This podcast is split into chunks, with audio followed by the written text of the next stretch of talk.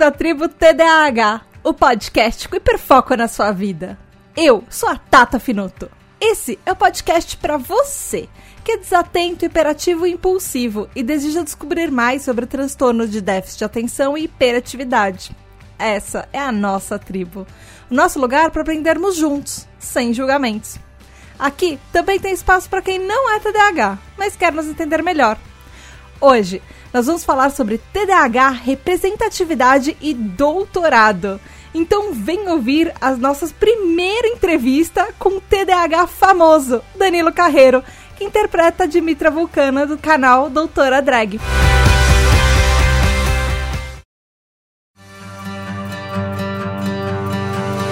Olá, tribo, tudo bem? Aqui é a Tata Finoto e hoje eu tenho um episódio super, super, super especial para vocês.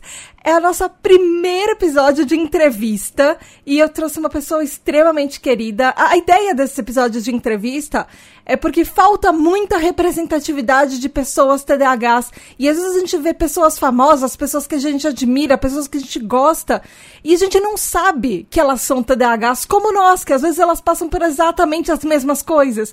E essa série que eu quero fazer de entrevistas é justamente por isso. E eu tenho muito orgulho do nosso primeiro convidado, que é o Danilo Carreiro. Ele é formado em administração, tem mestrado e doutorado em ciência da saúde, ele é professor docente do Instituto Federal de Educação, Ciência e Tecnologia do Norte de Minas, o IFNMG. Ele é, também faz a drag queen Dimitra Vulcana, super famosíssima na internet. E é podcaster do antigo HQ da Vida, que depois virou Hora Queer. E também é lá do esse podcast, o Apple's é Drag.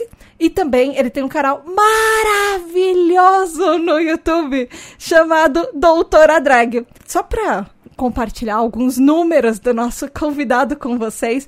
Ele tem 28 mil inscritos no Instagram, 32 mil inscritos no Twitter, 22 mil assinantes no, no YouTube e ao todo são mais de 82 mil seguidores nas redes sociais. É, eu tenho muito orgulho, porque eu acho que o Dan é o meu amigo e eu tenho muito orgulho de conhecer e falar: Ai, eu sou amiga dessa pessoa! Oi, Dan!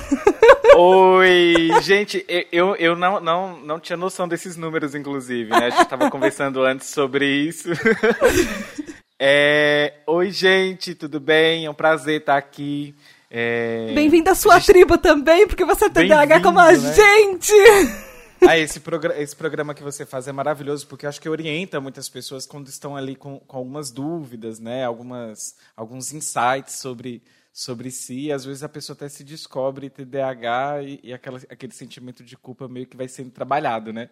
Então, sim, e assim, é, é muito legal poder saber que tem gente que a gente admira que, poxa, também TDAH, também passa por isso. E, e você é uma pessoa incrível. Eu, eu, nossa, eu acho que acompanho você desde 2016, por aí, quando a HQ da vida começou.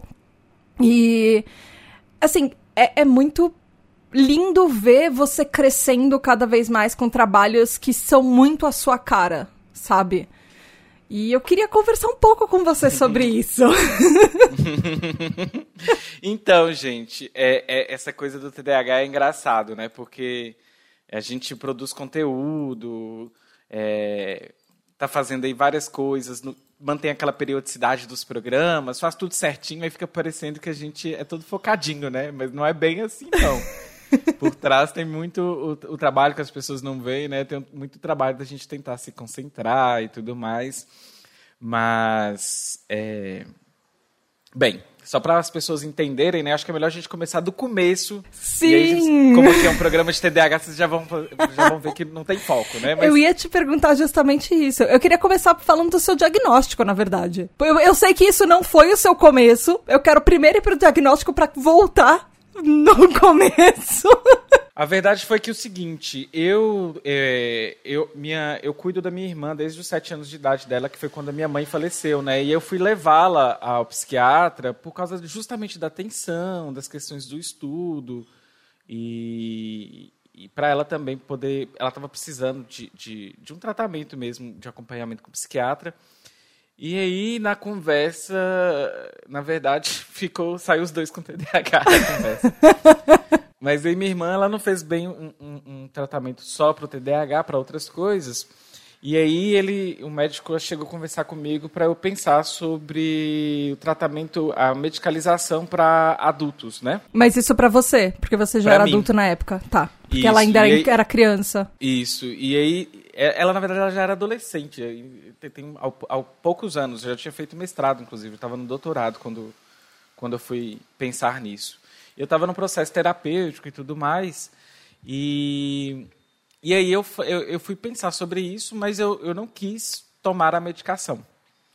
Porque dentro do processo terapêutico e pensando assim nos meus problemas com o TDAH, eu também vejo que a criatividade ela é um dos elementos que eu tenho. Então, assim, é, o que me faz ser quem eu sou também é o TDAH, né? Então, faz parte de, de mim. É, é- e é uma das coisas, dentre muitas coisas que a gente é. A gente não é só isso, né? A gente é várias coisas.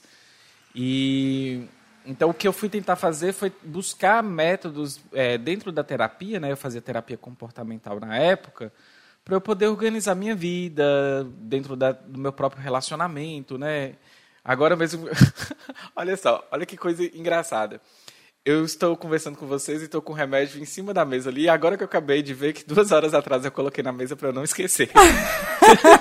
Então você, co- você começou, você fez o processo de terapia, você, você optou por não usar medicamento na época e agora você já tá, to- agora você tá tomando. Não, o medicamento ali é outra coisa. Ah, Mas entendi. o- Mas é um outro fala- medicamento.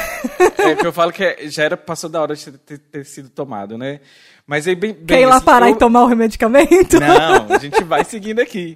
Eu só achei engraçado a coincidência, né? Enfim, a, a, a terapia. Mas o, o que eu fiz mesmo foi desenvolver técnicas para poder também ter um pouco de qualidade de vida, né? Por exemplo, a gente que está na academia, eu vejo assim que às vezes a gente demora muito mais horas para desenvolver algo do que alguém que não tem eh, TDAH, porque ali até o processo de fazer essa concentração ele torna-se um processo longo, né? Então eu mesmo que vou desen- desenvolver dispositivos para eu poder concentrar e o dia que eu também vejo que eu não dou conta daquilo, eu meio que não fico insistindo. Porque eu acho que ficar insistindo é muito complicado, porque você tenta, tenta, tenta, você não consegue, você cansa mental e fisicamente, e aí acaba que no final você nem desenvolve nada. É, Então eu meio que, que aprendi também a ser generoso comigo nesse processo, sabe? A academia que você fala, academia é, de estudos, não Isso, academia isso, de isso. puxar ferro. Isso. Então, por exemplo, na, na- na- nas questões de fazer pesquisa, ser pesquisador e, e professor, e, e- e nessas questões, eu acho que a gente tem que, que é, respeitar um pouquinho os nossos processos, né? Então, assim, é, não dá, não dá. Às vezes, quando existe aquela pressão do tempo, a gente acaba dando conta, não sei como, né? Mas a gente dá conta. Mas quando não dá, é bom se respeitar nesses processos, sabe? Inclusive, eu acho interessante você falar isso, porque, assim, é, um, é, além de te chamar pela sua representatividade, uma das coisas que eu mais recebo na tribo é, são pessoas que falam: Poxa, Tata, eu fui no especialista hoje, eu já passei algumas vezes com especialistas, mas, assim, é, quase todo mês tem pelo menos uma pessoa que vem falar alguma coisa assim em mensagens pra mim. E eu acho muito chocante isso, porque as pessoas falam, poxa, a pessoa falou que eu tenho todos os traços de TDAH, era pra eu ter o diagnóstico, mas ela não vai me dar o diagnóstico porque eu concluí o ensino médio, porque eu tenho um diploma de faculdade, porque eu entrei no mestrado, porque eu concluí um doutorado. E ainda há muitos profissionais que são responsáveis por dar diagnóstico que eles acham que TDAH não pode nem se, se formar no ensino médio. E é uma coisa que eu admiro muito em você. Você concluiu um doutorado, sabe? Você fez mestrado, você fez doutorado, você fez faculdade. Tem muito TDAH por aí que tem pós-doutorado, que tem, assim, PhD, que tem milhões de títulos. E não é assim sabe? Eu acho importante trazer essa sua representatividade por causa disso, porque TDAH pode sim ter qualquer curso e qualquer diploma que quiser. E aí eu queria emendar, porque tem. Eu pedi perguntas para os nossos apoiadores, os nossos TDAH Hypers, e tem uma pergunta muito, muito fofa do André Luiz Carvalho, que ele perguntou assim para você, que como uma pessoa TDAH, ah, o que, que mais te ajudou a exatamente concluir a graduação e o mestrado e o doutorado? Se foi uma afinidade com a sua área de estudos, se foi um bom relacionamento com o seu orientador ou se foi só o desejo de querer concluir? Ou, sei lá, foi uma combinação de tudo? então, essa questão de orientador é interessante, né? Porque eu tive orientadoras. Eu tenho um pouquinho de dificuldade, historicamente, que eu tenho vencido agora depois dos 30 anos de idade, de lidar com homens na academia, né? Homens, héteros, cisgêneros. É, não sei ainda o que pensar nisso, mas isso, isso fica para terapia. mas eu tive orientadoras e elas foram é, pessoas muito maravilhosas dentro do meu processo de, de, de, formação. Né? Sobretudo a minha professora e orientadora é, da graduação. É, inclusive, eu faço podcast por causa dela, porque é ela que, que, que me incentivou. Então, ela era uma pessoa que, na verdade, ela ela não ensinava só a matéria dela, ela me ensinou muitas outras coisas da vida, sabe? Então ela era, era uma, uma, é uma grande amiga e que é, foi me dando outros rumos assim dentro, do, dentro da, da minha carreira profissional que foi, foi muito bom, foi muito positivo. Então eu lembro até hoje dela é, falando: você tem que ouvir podcast, tem tudo a ver com você. E era o Anticast, inclusive, à época. E eu comecei a ouvir. Isso já depois de formado, né? Mas dentro da própria graduação, de, de abrir meus olhos para outras questões, inclusive as questões sociais, ela foi uma pessoa muito, muito responsável por esse processo de formação. A gente também que tem TDAH, parece que assim, a questão do hiperfoco também é interessante, né? Assim, de pensar que é, ao mesmo passo que a gente pode ser pessoa, nós podemos ser pessoas que temos dificuldade de fazer algumas questões, algumas coisas, a gente também tem a, a questão do hiperfoco de se lançar exaustivamente é, para uma tarefa. E, uhum. e eu tenho uma, uma afinidade, um gosto muito bom por, por, por estatística, por exemplo, e eu passava horas e horas trabalhando com banco de dados, e isso era prazeroso para mim. Então, que, o que, que você faz quando você trava, assim? Quando você sente que não vai sair ou sei lá, porque a gente, eu, eu sei que tem alguns momentos na vida que a gente procrastina e tem muita gente que fala que procrastinar é ruim. Eu vejo procrastinação até como uma coisa boa, porque eu sei que a gente precisa ter um momento que o nosso cérebro precisa descansar, a gente precisa fazer alguma outra coisa, ver, uma, ver televisão, ouvir música, ouvir um podcast, até para o seu cérebro subconscientemente encaixar as coisas que você precisa no lugar certo. E eu lembro que você, uma vez, quando a gente uh, gravou pro Doutora Drag, você falou um pouco isso, que às vezes parece que você tá fazendo outras coisas, que é o tempo do seu cérebro e encaixando todas as informações que você precisa no lugar, porque quando você senta para fazer, aí aquilo realmente sai. E eu queria saber que estratégias que você usa para isso. Porque, assim, uhum. assim, é ótimo quando a gente tem hiperfoco, mas e aí, quando você não tem? Você precisa concluir o doutorado, você precisa fazer uma, escrever uma tese, você precisa, sei lá, sentar em cima de uma tese e sambar. Na... Então, sobre essa questão do hiperfoco é engraçado, porque parece que a gente tem hora não tem controle do próprio corpo, do próprio cérebro, né? Uma vez quando eu fui no neurologista, isso muitos anos atrás, isso foi na época do mestrado, que eu estava passando muito mal por ansiedade e tudo mais. Aí eu falava com, com o neurologista assim, olha, é, eu acho que existem duas pessoas dentro de mim, existe eu e existe meu cérebro porque ele é totalmente autônomo e ele faz o que ele quer. Foi, foi, foi, uma conversa super, super gostosa. Assim, o sentimento de culpa que a gente tem, ele é muito grande, mas a gente tem que lidar primeiro com a culpa, né? E assim, pensar os prazos. Eu gosto muito de, de quando eu estou assim meio afobado com essas coisas, que eu não estou dando conta de fazer o que eu tenho que fazer, eu, eu paro e converso muito com meu marido. Falo, olha, eu tenho isso, isso, isso para fazer, eu estou aqui parecendo que vai ser o fim do mundo e aí eu meio que coloco as coisas em perspectiva e, e me reorganizo. E é engraçado porque quando aquele dia você não consegue escrever, parece que não sai nada de fato. E eu vou fazer outra coisa nada a ver, e aí na, quando estou fazendo aquela outra coisa nada a ver, parece que é, desbloqueia uma parte do cérebro, e aí você consegue voltar naquilo. Né? Então, assim, esses tempos de pausa, eles são necessários. Eu sei que a vida, o sistema, como a gente se organiza nessa sociedade que pede para a gente ser produtivista, né? Nem sempre parece que a gente vai ter direito a ter este tempo. Mas outras vezes a gente vai ter, e, e é bom a gente aproveitar este tempo e nós não virarmos o nosso, o nosso próprio inimigo. Então, é interessante este processo. E como eu ia falando, lá no doutorado eu tive já tive mais facilidade porque no início do meu doutorado, eu estava no início de fazer podcast. É... E eu tive três meses assim da minha vida muito mal, de depressão e tudo mais. É, você tem comorbidade de depressão também? Também combo, né, de outras coisinhas. Isso foi em 2016 e ansiedade até hoje, né? Ansiedade parece. Ah, me abraça, somos dois, pelo menos com uma, com uma boa novidade de depressão. ah, e às vezes assim, olha, Tata, eu tô, tô numa conversa super legal com você aqui, sei lá. E se eu achar que eu falei alguma coisa errada que possa ter te ofendido e tudo mais, eu começo já a ficar ali no looping no meu cérebro e parece que eu, eu, saio da conversa com você e começo a rodar só o que está essa parte, sabe? E eu fico num repeat. Acho que a gente falou um pouco disso no episódio de é, flexibilidade de, de, cognitiva e rigidez de pensamento, que é uma coisa que nosso cérebro faz. Às vezes, 20 anos depois, você vai tentar dormir e é aí você. Ai, na terceira série eu falei tal coisa pra professor e a sala inteira riu e você não consegue dormir mais. Mas... E assim, é que coisa boba, né? Por exemplo, sei lá, nós somos seres humanos. Ninguém mais lembra, só a gente. É, você pode ter errado, você aprendeu com aquele erro, e por que, que você está se culpando? Assim, você já nem repete aquilo mais, sabe? E é, coisas bobas mesmo, igual você falou. Você vai deitar no, no, no travesseiro e você vai arrumar alguma neura para poder ficar ali no repeat no, no, no, seu cérebro. Então, isso é muito complicado e isso atrapalha esses processos de escrita.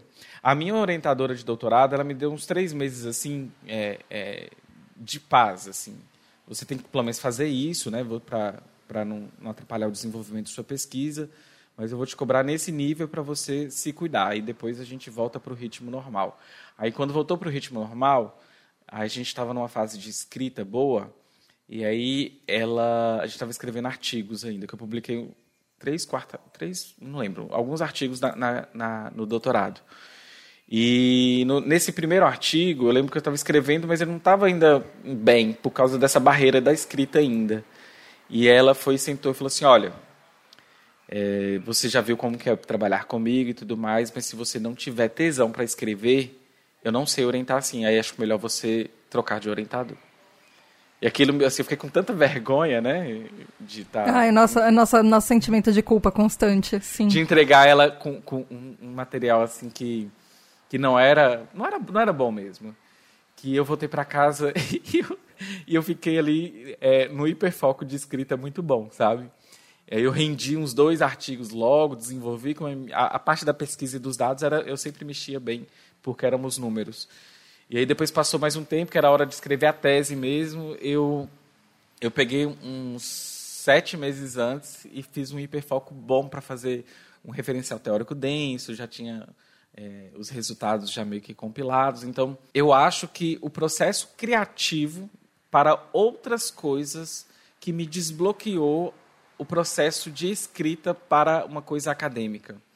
Só que eu tenho uma dificuldade até hoje com a academia. Eu não sei ser formal como a academia espera, sabe? Desde uma apresentação da tese, é, eu apresentei super tranquilo, como se eu estivesse, sei lá, numa, numa mesa de boteco ou apresentando um podcast. Não por estar tá falando errado, nem nisso, mas você sabe uma coisa super Mas mais tranquila. descontraído. Descontraído, sabe? Eu acho que é legal isso para academia. E é, o, que, o, que eu, assim, o que eu entendo até hoje que aconteceu comigo é que os processos criativos de produzir conteúdo, é, de poder também é, desenvolver outras habilidades. Né? Eu voltei para o balé depois de 10 anos, né, aos 28 anos de idade. Eu voltei para o balé, eu produzia conteúdo. Era muita coisa para fazer ao mesmo tempo, mas era, era, era, era um item essencial na minha vida. Então, produzir conteúdo, ir ao balé, dançar, apresentar, desenvolver as características artísticas, deixar esse potencial criativo de de interpretar papéis, né, ainda mais que era dança, teatro, às vezes algumas apresentações, isso tudo parece que vai é, deixando o cérebro da gente mais relaxado com essas outras questões, assim, não relaxado no sentido de, de deixar para lá, é relaxado de ficar gostoso. Então, assim, isso para mim foi tão essencial que quando eu sentava para poder escrever, era muito bom. Só que o meu problema era assim, né? Eu sentava para escrever, eu falava com meu marido, não me chame para nada, porque se eu tiver que engatar, quando tiver engatado, eu fico ali duas, quatro, seis horas escrevendo, mas se você me parar para perguntar alguma coisa, eu paro, aí eu abro o Instagram, eu abro o Twitter, eu abro o, o Telegram, e aí depois eu estou vendo alguma coisa acontecendo, depois eu abro um vídeo no YouTube, e quando eu olho eu perdi três horas do meu dia, e aí não dá certo. Então eu sempre colocava é, mantras indianos para ouvir, porque o, o, cérebro ali vai ficando é, no looping né, daquele mantra, né, repetindo aquela mesma palavra. E aí você, eu, eu, eu não sei, a sensação que eu, que eu assim, eu não estou falando nada no sentido médico, viu, gente? Para vocês que estão ouvindo aí, mas eu estou contando o que, que eu sinto que, que tem dentro da minha cabeça. E aí vocês vão ver depois. E a, a, a, o próprio podcast aqui também traz é, os conceitos mais com profissionais e tudo mais. Mas dentro da minha cabeça o que funciona é como se eu tivesse dois sistemas operacionais, sabe? Rodando. E aí eu, quando eu coloco um sistema operacional para rodar, que é esse mantra que fica no looping, e às vezes funciona até com música clássica, eu tenho um outro sistema operacional que consegue é, ler textos e, ao mesmo tempo, criar redações boas. Então, meio que isso me dava um super foco para poder escrever as coisas. Ninguém mexendo comigo, eu não, eu não bebo água também, é ruim, mas eu não levanto para espreguiçar a coluna, mas eu fico ali e rendo um trabalho assim até falar chega. É ah, eu entendo. Às vezes a gente esquece cérebro... de comer, beber isso. água e tudo divide em dois compartimentos, um funciona para isso e o outro funciona para aquilo. E aí parece que esse compartimento que eu coloco do looping, que é, é o mantra, alguma coisa assim, se eu deixar ele solto, ou seja, se eu não colocar nada para rodar lá, ele vai começar a rodar. E é ele que vai fazer eu ir no Twitter, ir no Instagram, ir no Telegram, e, está começando a pensar algo e desenvolve e depois para então isso é muito ruim, sabe? Então, eu tenho uma pergunta, inclusive, de outro apoiador, do Fábio Miranda, que ele falou assim: você acha que o seu TDAH teve influência na sua drag, na Dimitra Vulcana? Por exemplo, nas ideias que surgem de montagem, aquele turbilhão de ideias na cabeça ao mesmo tempo. E aí eu tô perguntando isso até pelo que você disse, por exemplo, uh, interesses. Por exemplo, fazer um doutorado, uh, e aí você se formou em ciência da saúde, é isso? Isso. É ciência da saúde, e aí você faz balé, e aí você tem um canal de drag, e assim, você acha que o TDAH tem uma influência nisso tudo? Que parecem coisas tão desconexas, mas olhando para você e olhando a sua história, elas fazem sentido. Então, uma coisa que acontece com o meu doutorado. E até nas montagens de drag mesmo, do, tipo, os assuntos que você trata no, no, no cast e, e, no, e, no, e, e, tudo, assim. Vai fazendo um, uma, um fio, né? Um grande fio criativo. Uma coisa que acontece com o meu doutorado é que, é, ao mesmo tempo que eu comecei a fazer podcast nesse início e sair desse processo de depressão e ansiedade, é, eu também comecei a ter um despertar maior pelas causas sociais. Pensando aí que o Brasil, né, só fazendo um contexto, porque isso também influencia na vida da gente, né? De 2013 para cá, muitas pessoas tiveram um despertar para se desconstruir, pensar a pauta LGBT, é, ser pró-feminista, antirracista, e, e, aprender mesmo e sair daquele lugar que, que, que aquele mundo te coloca. Então, eu, eu, eu já estava com esse despertar político e aí eu fiz o, o, o, mestrado, terminei o mestrado. Na minha cidade só tinha esse doutorado. Eu sou uma pessoa extremamente pragmática. Eu não queria esse doutorado, mas eu comecei a fazê-lo. É, eu já queria uma coisa para a área de sociologia, alguma coisa assim, sabe? Porém, eu fui fazer esse doutorado e aí é, abri um doutorado com um ano de doutorado aqui, na, na, eu fazendo doutorado em ciências da saúde. Abri um outro doutorado na área de desenvolvimento social. Eu quase desisto para começar outra mas eu tenho uma, um hábito que eu não termino uma coisa, não paro de fazer uma coisa. Se eu começar, eu tendo ir até um determinado ponto, assim, ou fim, sabe? Não é, eu não fico aquele largando, pegando as coisas e largando. Eu meio que concluo os processos. E eu me forço a concluir esses processos. Então, eu não queria fazer o doutorado. Mas era, era o que tinha, e eu já tinha um ano de doutorado nas costas, então acho muito triste você largar um ano de estudos, sendo ainda que ele tinha uma conexão muito bacana com o meu mestrado, e, e não seria. É, seria interessante eu finalizar esses processos e ter esses aprendizados. Então, eu, eu, eu me forcei a fazer. Mas eu tive essas dificuldades, aí eu tive essas idas e vindas, mas eu tive uma orientadora muito boa para poder talvez canalizar isso. Então, até às vezes assim, ó, Falei, essa semana eu preciso focar no balé, porque vai ter apresentação. Ela, beleza, foca lá, e na outra você volta com energia. E, inclusive, me vende aí um ingresso que eu quero ir na sua apresentação, sabe? Então, é, era gostoso esses processos. Só que a gente tem que entender que é, no mundo a gente não encontra pessoas assim na nossa trajetória. Então, não é normal ter.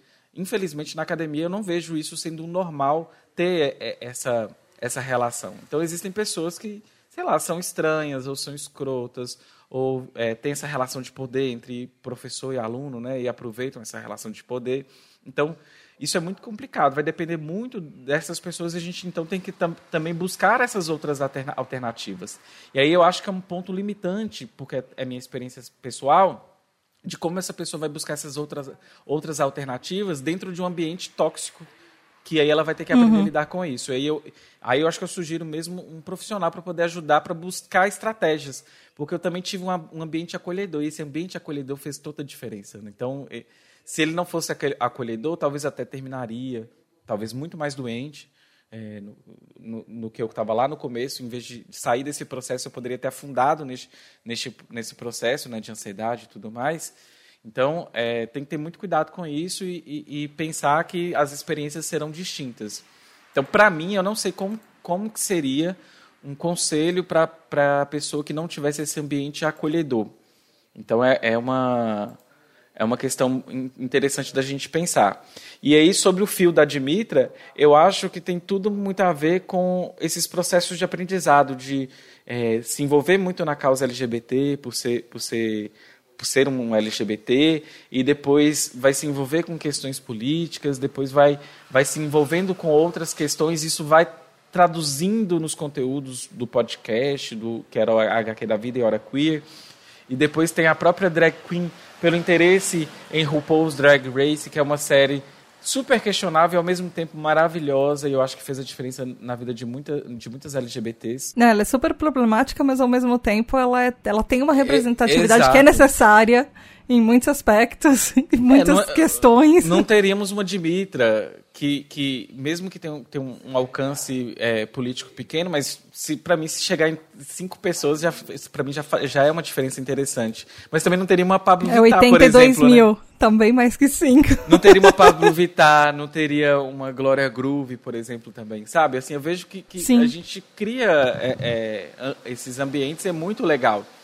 Então, assim, é, a Admitra é como se fosse uma bagagem de tudo meio que costurado, né? Pauta LGBT, política, marxismo, é, questões sociais. E eu meio que fui, fui, cruzando isso. E por ser uma pessoa muito literal, e antes de ser marxista, eu, eu já tinha assim.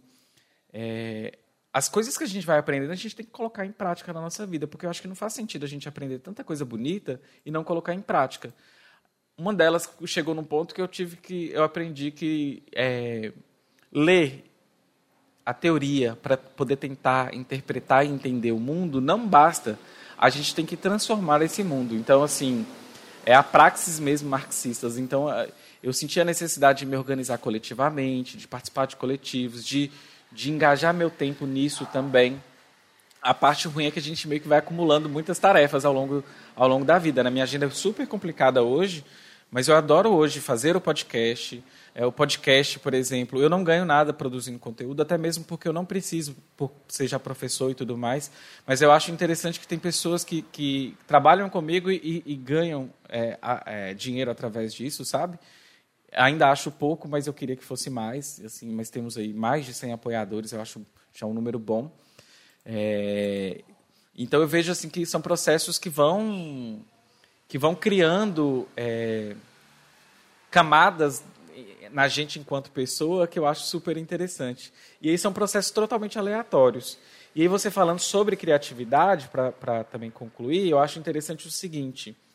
É, às vezes eu tô, eu desenvolvi o hábito de anotar tudo é, num bloco de notas do celular. Uhum. Surgem muitos pensamentos soltos na cabeça da gente que, que são ideias muito boas, e isso a gente pode aproveitar tanto para produção de conteúdo, é, escrita de alguma coisa, ou até mesmo eu estou desenvolvendo uma HQ. E aí as ideias elas surgem assim do nada na minha cabeça. às vezes fazendo uma caminhada, inclusive essa ideia surgiu numa caminhada. Eu paro, anoto tudo e vou organizando isso para eu poder depois é, estruturar melhor é, essas questões. E são coisas assim muito criativas que se, você fala assim, ah, eu vou sentar aqui agora e de 5 horas a 6 horas eu vou fazer a escrita de... É, não rola. Não rola, não é bem assim, sabe? Ideias de vídeo eu tenho, sei lá, qualquer horário, menos o horário que eu sento para poder escrever aquilo. Quando eu sento para escrever, é porque eu já tive a ideia, eu já estruturei, eu já mandei um áudio para mim, eu mesmo conversando comigo, falei assim, olha, você vai fazer isso, isso, isso, isso, ou então eu começo a sair falando porque é um, depois eu transcrevo tudo porque já vira um roteiro. Então é, é interessante isso, então a gente tem que aproveitar essas brechas que a gente tem, ou então de ter uma sacada muito boa, até mesmo para problemas de pesquisa. E é interessante porque estar fora da caixinha também propor soluções fora da caixinha. Então você pode também visualizar cenários que as pessoas que seguem o script normal da vida não, não, não visualizam. Então, assim. É. É, é, é, como é que fala? Desenhando isso, é, pensando, né? Quem está dentro da caixinha está vendo o que está dentro da caixinha. Quem está fora da caixinha, que é um termo que utiliza aí para estereotipar pessoas neurodivergentes, é interessante, é maravilhoso. É, para mim não é nem mais uma, uma, coisa ofensiva, né? Ser fora da caixinha. Ser fora da caixinha é legal, que a gente está lá fora, a gente está vendo o, o, todo, sabe? E é, pode ser muitas vezes muita informação para a gente não conseguir juntar tudo, mas é interessante estar fora da caixinha. E aí, dentro, talvez você não pode ver tudo. É, então, tem, tem, uma, tem uma pergunta que eu achei que, assim, você tocou um pouco nessa questão, e aí eu quero aproveitar esse gancho, uhum. que o Alexandre Maia, que também é TDH Hyper, na verdade, todas as perguntas aqui são dos nossos apoiadores, são dos nossos TDH Hypers, e o Alexandre Maia perguntou assim, se você teve mais dificuldade de sair do armário como uma pessoa gay, como uma pessoa queer, ou como drag queen, ou com transtorno mental, até hoje, assim, qual você sente mais preconceito? Se é com sintomas do seu TDAH, se você sente mais preconceito por você ser, uma, ser um cara gay, se você é uma pessoa queer, ou se uh, é por causa desse trabalho que você faz vestido de drag? Então, eu. Porque são áreas complicadas, são áreas três que a gente sabe que tem preconceitos. A gente sim, sabe que sim. tem. As pessoas que não entendem, elas têm uma trava. Olha, eu fazer drag queen para mim foi muito difícil, porque eu assistia RuPaul, eu me emocionava muito com RuPaul e eu sabia que eu tinha um desejo de me montar de drag, mas parece que eu tinha muito medo da reação das pessoas. Então eu deixava aquilo ali sempre é, guardado dentro de mim, até de mim mesmo. Ou seja, aquilo que você nem se propõe a ficar pensando sobre porque não é muito bom. E era engraçado porque toda vez que eu assisto RuPaul, mas até antes, é, a emoção que eu tenho ao assistir aquilo é uma coisa muito linda, sabe? Um trem assim que me toca lá no fundo, assim, ver as histórias delas, enfim. Eu, eu assisto RuPaul chorando, né? É muito gostoso isso de, de se identificar com essas drag queens e tudo mais.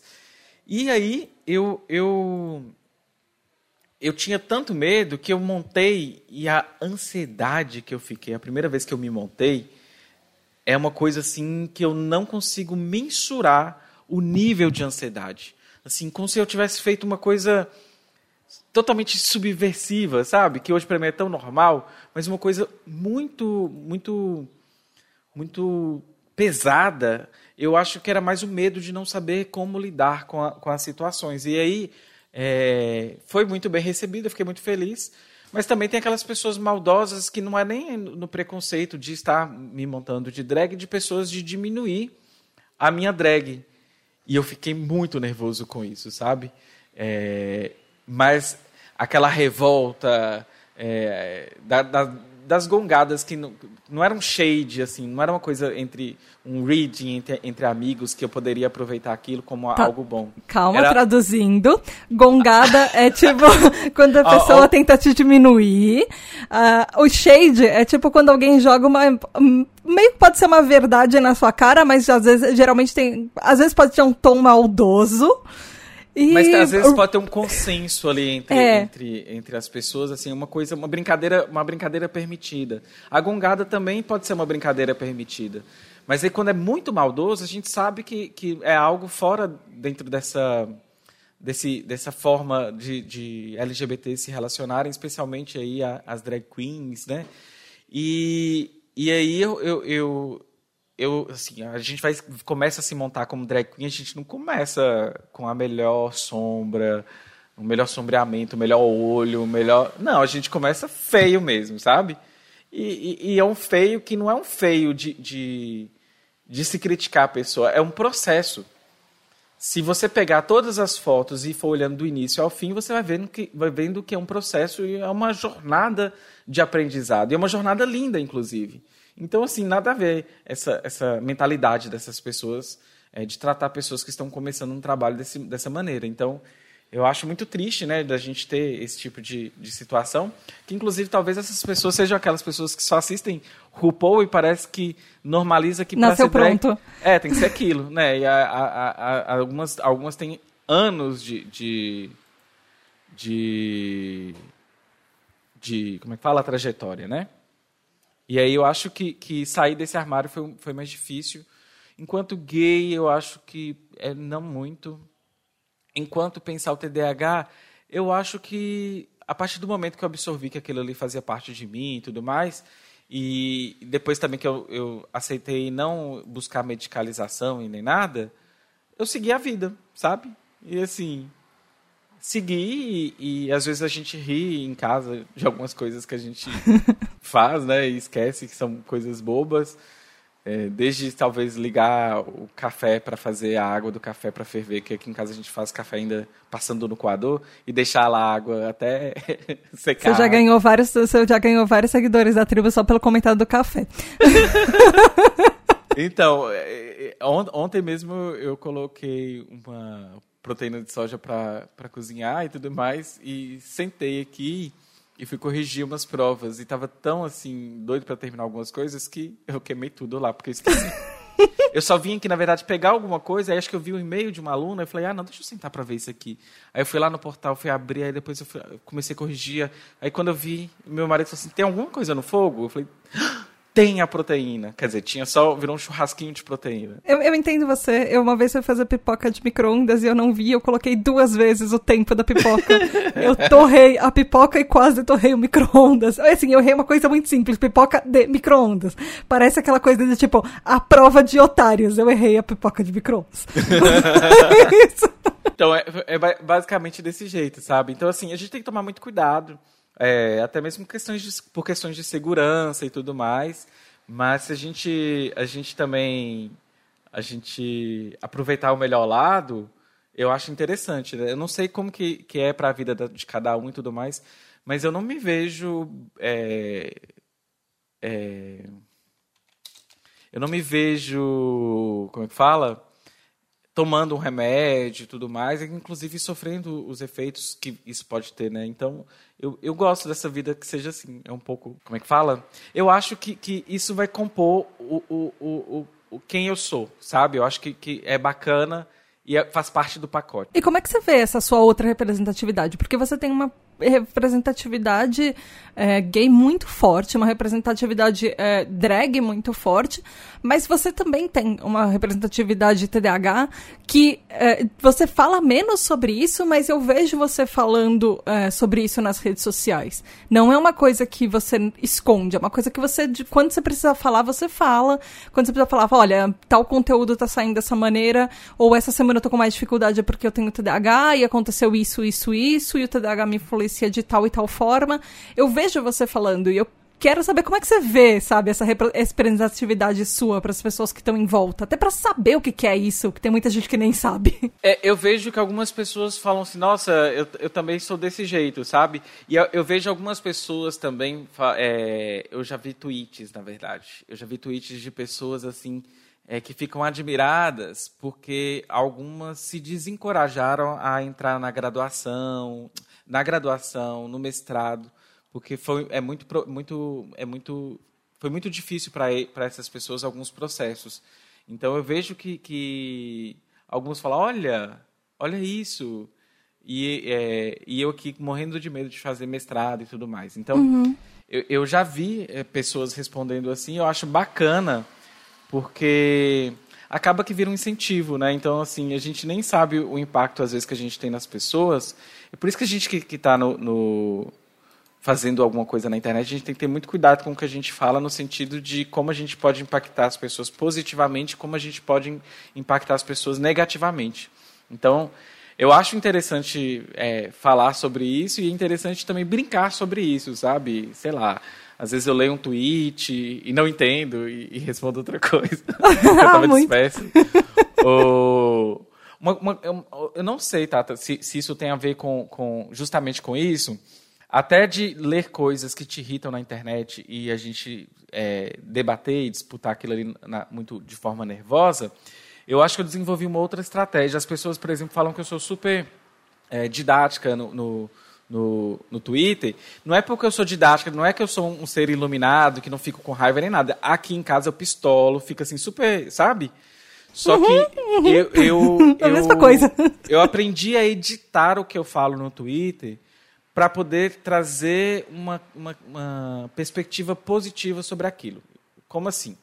É, eu escolho as batalhas que eu vou enfrentar. Existem, por exemplo, como eu sou uma pessoa que trabalha com conteúdo muito político, existe uma, uma necessidade da gente disputar alguns conceitos, algumas inverdades, e é, a gente milita no, no, offline, mas a gente também precisa disputar é, discursos e ideologias no campo do Twitter também. Uhum. Só que eu tento sempre, por exemplo, a forma como eu entro dentro desses processos é tentar ser mais respeitoso. Eu não estou falando aqui de, de pegar, sei lá, essas famílias que estão, essa família que está aí no poder atualmente e, e chegar lá excelentíssimo. Não é disso que eu estou falando. É de pessoas, por exemplo, que às vezes estão dentro do mesmo campo nosso, mas ainda com ideias muito erradas ou é, sei lá, eu sou marxista, né? Eu sou da esquerda radical. Aí tem pessoas que são liberais, mas são progressistas, né? Pró-LGBT, pró-feminista, pró-antirracista. Mas ele está totalmente com as ideias viradas e, e, e, não vai à raiz do problema. Então, disputar isso é interessante de forma respeitosa. Então, eu é, vejo assim... Faz sentido. É, vira um bate-papo legal com a pessoa, e se a pessoa estiver raivosa comigo, já aconteceu isso, dela, dela baixar a bola dela e voltar porque ela viu que eu não estou nessa onda, entendeu? Uhum. E às vezes eu até tô dentro de casa, mas na hora que eu, o que eu escrevo, eu escrevo muito bacana, pra, até não tentando ser passivo-agressivo. Eu já vi gente também que tenta emular isso, mas é o suco do passivo-agressivo e não é legal. Então, assim, e por que, que eu faço isso? Porque eu tenho muito medo de ler algo, ser responsivo rapidamente e eu estar tá lendo ali é, você toma um ar, você toma água, vai respirar alguma coisa assim? No misto de ansiedade, eu estou entendendo outra coisa, né? A pessoa nem está falando aquilo. Imagina que, que, que, coisa chata. Então, é, é muito chato a gente criar esse, esse tipo de, de, dinâmica, né? E outra coisa que eu também acho interessante a gente pensar sobre o TDAH, aproveitando falando sobre isso, é da gente ficar naquele looping, né? Às vezes a gente entra num vórtex temporal que o dia era 10 horas da manhã e depois você não sabe o que você fez, era 5 horas da tarde. É, é ou 10 horas da manhã no dia seguinte, você Isso. não viu o dia passar. E é. você ficar ali passando ali tweets, tweets, tweets, e eu tweetando, tweetando e curtindo e curtindo. Isso é muito ruim porque também é, hiperativa o cérebro seu que na hora de dormir você nem dorme. Então, assim, tem que ter muito cuidado com isso, é, criar mecanismos para se desligar e desvincular dessas, desse tipo de, de situação. Né? Então, eu acho que, que, que vale a pena a gente se dar esse, esse tempo para a gente poder respirar e o, o cérebro processar essas informações da melhor maneira possível. Faz todo sentido. Eu, eu tenho uma pergunta muito bonita, que é, de, é, que é do, do Leila Sassini. Uh, ele falou assim, eu vou ler, é, eu sou uma pessoa transgênero, bissexual, poliamorista e já ouvi uma profissional que, que essas minhas questões poderiam ser de uma confusão que eu tenho devido ao TDAH recém-diagnosticado. E aí ele perguntou é, qual a mensagem que você gostaria que chegasse a essas pessoas que têm preconceitos e estereótipos é, por causa, né, na verdade, sobre os transtornos mentais e até a comunidade LGBTQIA+. E eu achei Então. muito linda essa pergunta. Eu, eu não, assim, eu preciso te fazer essa muito essa pergunta. É porque é engraçado, né? A gente vai fazer terapia, mas a gente tem medo do que, que o terapeuta pensa sobre no- não monogamia, sobre, Ou até no diagnóstico, né? é, sobre bis- bissexualidade, o diagnóstico de TDAH. Então, assim, a gente, eu acho que, que isso já desencorajou a, a minha a minha ideia sobre alguns terapeutas, sabe? Assim, de, de dessas pessoas não não não levarem a sério esses processos. E eu acho que também falta muito uma sinceridade do profissional dele não dominar aquele assunto e, e encaminhar esses pacientes, sabe? Porque eu acho que faz muito mais mal do que do que bem. Então, assim, é, ou o profissional tem que estar aberto para essas possibilidades, ou o profissional encaminha para quem consegue é, lidar com essas demandas. E outra coisa também que a gente tem que pensar é que a grade curricular destes cursos ela ainda está em um processo de mutação. Então, a- o que eu vejo mais é de alguns profissionais buscando esse aprendizado pós-academia, pós-graduação, do que de fato do que de fato dentro da própria graduação, sobretudo nessas questões de gênero, sexualidade. E é engraçado como elas se cruzam, né? É, é interessante a gente pensar aí que é, a gente não é só uma coisinha, a gente é outra. É igual bissexualidade. Eu, eu, eu, eu falo que eu sou uma bicha. É, todo mundo me entende como gay, porque eu, eu tenho uma identidade gay há muitos anos. Mas depois eu, eu sempre fiquei pensando, gente, eu sempre me relacionei com mulheres, sempre tive uma relação muito amistosa com, com algumas mulheres. É, já tive paixonite por, por, por, uma mulher apenas, eu acho. É, mas já tive, sei lá, já tive uma mulher que era uma pessoa que eu fiquei desde os meus 14, 15 anos até os meus 21 anos de idade, por exemplo. Então, assim, Caramba. a gente namorou, a gente terminava, eu namorava um menino, ela namorava um menino, eu terminava, ela terminava, a gente ficava. A gente sempre se encontrava, a gente estivesse disponível, a gente ficava. Então, assim, por que que eu... Eu fiquei assim um dia, né? Por que que eu sou gay? Eu não sou gay, não. Eu sou bissexual. Eu não Só sabia que- disso, desculpa. Não, mas eu não falo muito sobre isso, porque tem um ano que eu fico é, é, pensando sobre isso, sabe? E aí eu fiquei com uma preguiça de ficar falando sobre bissexualidade, só que isso faz parte do próprio processo de apagamento, sabe? Então, assim, é, é interessante a gente é, pensar sobre isso. Eu acho que quem muito me colocou para pensar nisso foi fazer o HQ, sabe? O HQ da vida, aquele antigo, que ouvia as histórias da pessoa, e o Cid e eu tínhamos depois que estudar sobre os termos. E aí eu fui guardando, igual a drag que a gente vai guardando aquela- aquelas coisas e, e as percepções sobre a gente, vai guardando, sabe? Então é meio que, que é isso, assim. Eu já falei em alguns lugares e tudo mais, mas eu fico assim pensando sobre esses processos, sabe? Mas Você tá maturando na sua cabeça pra você entender a ideia pra você e talvez Isso. começar a externalizar aquilo como, ok, agora isso sou eu. Agora isso É, me representa. Aí a gente, a gente normaliza depois. É, primeiro a gente tem que aprender a lidar com a gente, depois a gente, depois a gente lida com, com as pessoas, né? E assim, não, é- não é, não é, um, um- um- não é nem uma, uma, uma grande questão da vida. Eu acho que é até simples, sabe? Ah, Na forma que eu já estou maturando a ideia. Eu já tenho falado em alguns lugares e tudo mais, e aí é, aos poucos eu acho que eu vou descolando dessa, dessa identidade gay, mas eu gosto da identidade bicha, sabe? Bicha é uma identidade interessante, porque tem a ver com o homem, é, geralmente cis, mas afeminado, né? Então, assim, tem, tem um- uma- uma- umas questões que dá pra gente utilizar aí da, da bicha. E quem sabe, bicha bissexual, sabe? Eu acho interessante.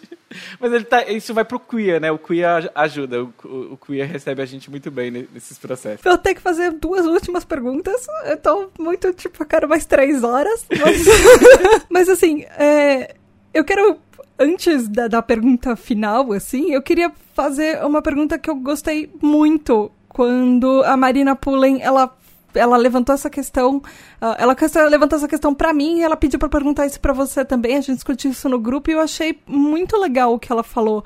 Ela perguntou assim: como você se sente quando você percebe que você mudou a visão de mundo de uma pessoa?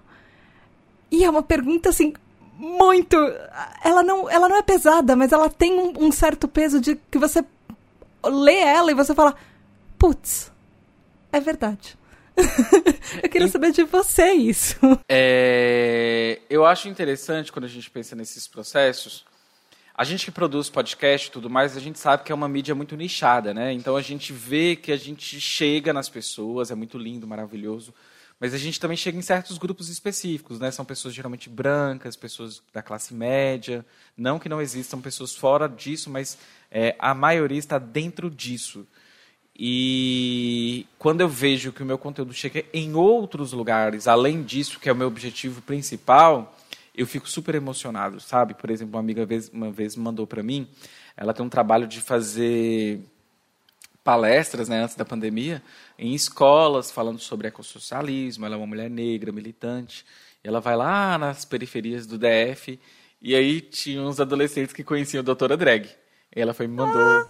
um print e eu fiquei, isso para mim eu ganhei meu dia, sabe? Assim, eu, é muito melhor a gente saber que nosso trabalho está chegando nesses lugares, porque também visa a transformação social. É, do, assim, é interessante quando chega em outras pessoas, mas quando chega nesse, nesse público específico, eu acho muito mais é, emocionante. Também acho muito interessante é, homens héteros cisgêneros que ouviam o HQ da vida antigo e que tem uma percepção de vida melhor dentro das suas próprias relações com suas esposas e tudo mais, e trouxeram isso para suas vidas. Assim, eu conheço homens héteros, cisgêneros, e conheço até homens que se perceberam bissexuais, eles eram héteros, assim, super tranquilos, se perceberam héteros é, bissexuais também, mas tá ali também, tranquilo, sabe? Assim, tem pessoas que ouvem, ouvem esse, esses programas antigos do HQ da vida tem várias reações, eu acho muito gostosas esse, esse tipo de reação. Dava até vontade de voltar a fazer o programa assim.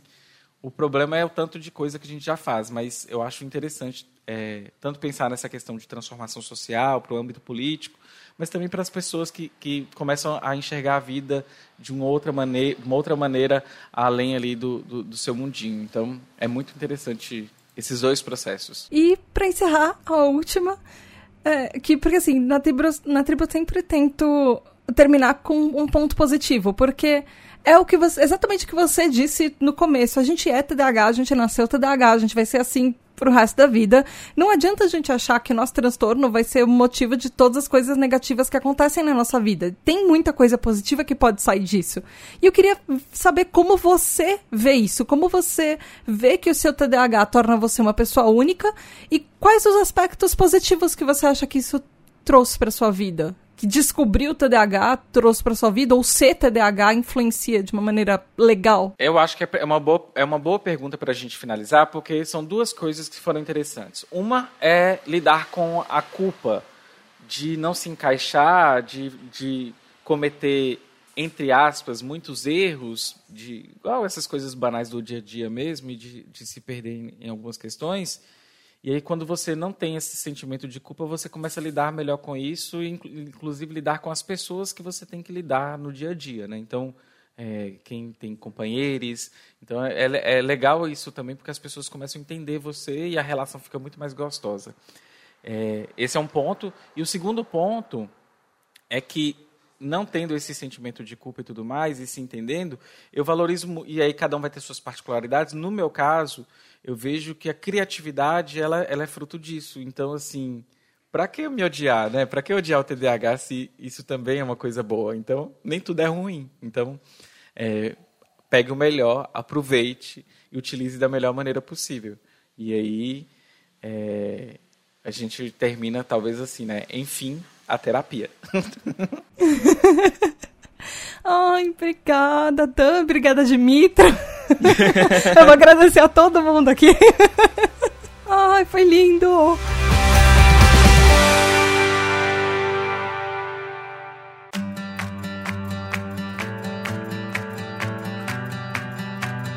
Mas antes de encerrar esse episódio, eu só queria dar uns recadinhos rápidos, bem rapidinhos mesmo.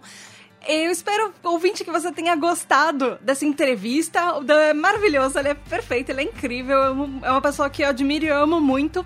E se você quiser ouvir entrevistas como essa com outras pessoas TDAHs, que elas são famosas ou que elas estão em evidência na mídia ou que elas fazem algum projeto muito legal, então é, esse é o tipo de conteúdo que você pode ajudar a nossa tribo e apoiando o nosso conteúdo a gente vai chegar numa meta que aí você vai ter episódios de entrevista sempre para você receber no seu podcast junto com os outros episódios da tribo.